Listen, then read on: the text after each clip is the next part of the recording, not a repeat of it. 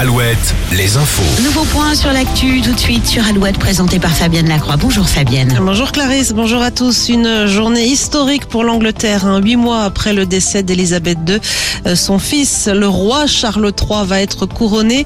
La cérémonie qui doit durer deux heures débutera à midi, heure française, en présence de 2300 invités, dont une centaine de personnalités, parmi lesquelles Emmanuel et Brigitte Matron. En Vendée, des anesthésistes ont été recrutés à la maternité du centre hospitalier des Sables d'Olonne. Le service a donc pu rouvrir ses portes hier soir après cinq jours de fermeture. Le service des urgences, lui, euh, restera fermé en revanche la nuit prochaine.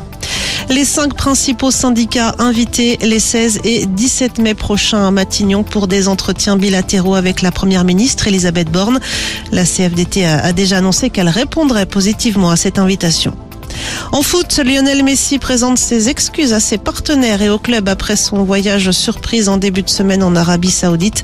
L'attaquant du PSG, qui a été suspendu deux semaines, ne jouera donc pas demain à 3 pour le compte de la 34e journée de Ligue 1.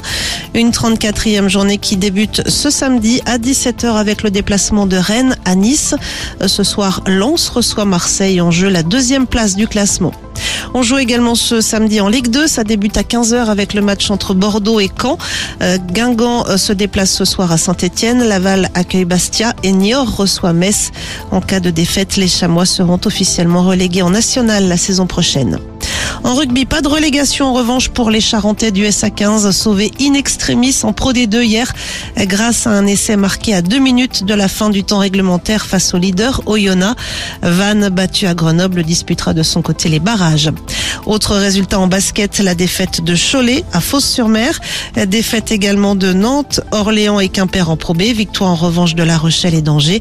Et puis en National 1, qualification de Poitiers pour les quarts de finale des playoffs aux dépens de Lorient éliminé. Rennes et Tours disputeront demain un match d'appui.